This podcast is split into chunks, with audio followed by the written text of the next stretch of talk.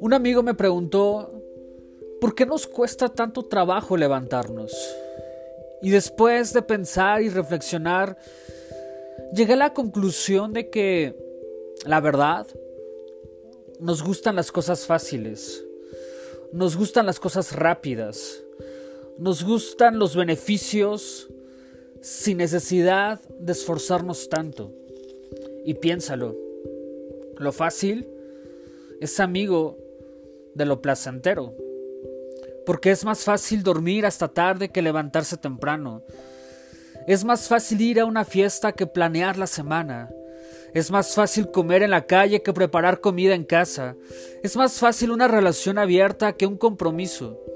Es más fácil ganar dinero mal habido que el dinero legal. Es más fácil prender la televisión que apagarla.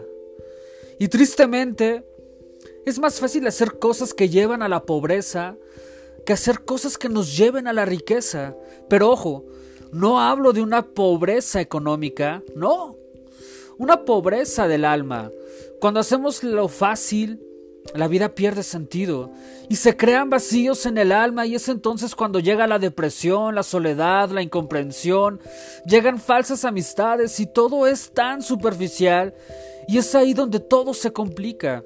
Y es ahí donde lo fácil complica todo porque te roba la vida, te roba el tiempo, te roba tu creatividad, te roba tu familia, tus amigos, incluso te roba lo más preciado, tus propios sueños.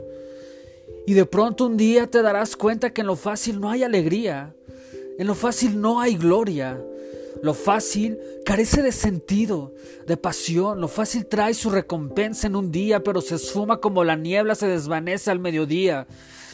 Lo más fácil nos lleva a un lugar de felicidad fugaz, en donde todo pareciera ser perfecto. Pero eso es una gran mentira. Sal de esa trampa, huye de ahí, esfuérzate y sé valiente, porque el Creador tiene grandes planes para tu vida.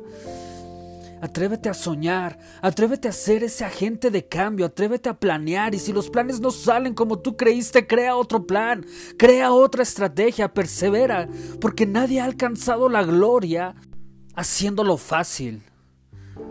Nadie que ha alcanzado la gloria eligió el camino fácil. Hoy salte de ese lugar donde lo más cómodo es decir, no tengo tiempo, voy tarde, se me olvidó. Huye de esa comodidad y conviértete en esa persona que siempre has soñado ser. La clave, la clave es la determinación en el compromiso. Comprométete a levantarte temprano, a planear tu semana, a llevar una agenda. Comprométete contigo, porque se trata de ti. Nadie, absolutamente nadie se va a comprometer contigo si tú no lo haces primero. La clave está en no conformarse.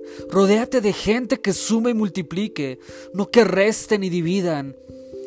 Y de pronto notarás que mucha gente que se decía ser tu amigo se irán, y no porque sean malos, no. Sencillamente porque tu energía, tu visión no será más compatible con la de ellos y llegará nueva gente que te impulsará, que querrá verte crecer, que no te dejará caer porque sencillamente serán como tú, gente comprometida, gente determinada, gente con la cual tendrás relaciones profundas, gente que se interesará en ti y no en lo que puedan sacar de ti. Así que si tus amigos de toda la vida se van, no los juzgues. Mejor agradece y bendice su camino Dios está preparando el camino para traer nuevas amistades a tu vida. Los incrédulos te dirán que es imposible y muchos intentarán desanimarte, te hablarán de sus limitantes, te hablarán de sus temores, te hablarán de sus inseguridades, de sus traumas. La gente habla de lo que hay en su corazón. Pero recuerda, el mundo le pertenece a los soñadores.